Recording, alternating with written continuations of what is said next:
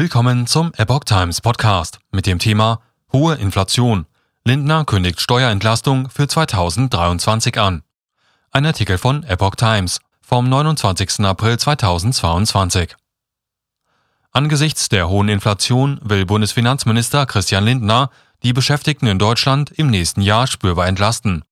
Der Staat dürfe sich nicht an den Gehaltserhöhungen bereichern, die nur den Preisanstieg ausgleichen, sagte er der Bild. Deshalb werde ich im Herbst einen fairen Vorschlag machen, wie wir diese kalte Progression bekämpfen, so der Finanzminister. Lindner hob hervor, er habe dann mehr Klarheit über die Entwicklung.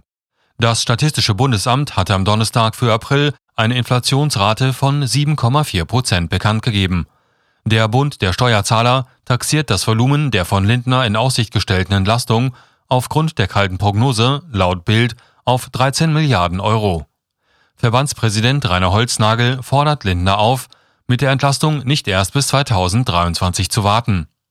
Die Bundesregierung muss sofort reagieren. Sie muss den Einkommensteuertarif 2022 angleichen und die ungerechte kalte Progression komplett abbauen. Dieser notwendige Schritt darf nicht länger aufgeschoben werden, sagte er der Bild. Das entsprechende Verfahren sollte im Rahmen der laufenden Gesetzgebungsverfahren zur Entlastung bei den Energiekosten angeschlossen werden forderte Holznagel.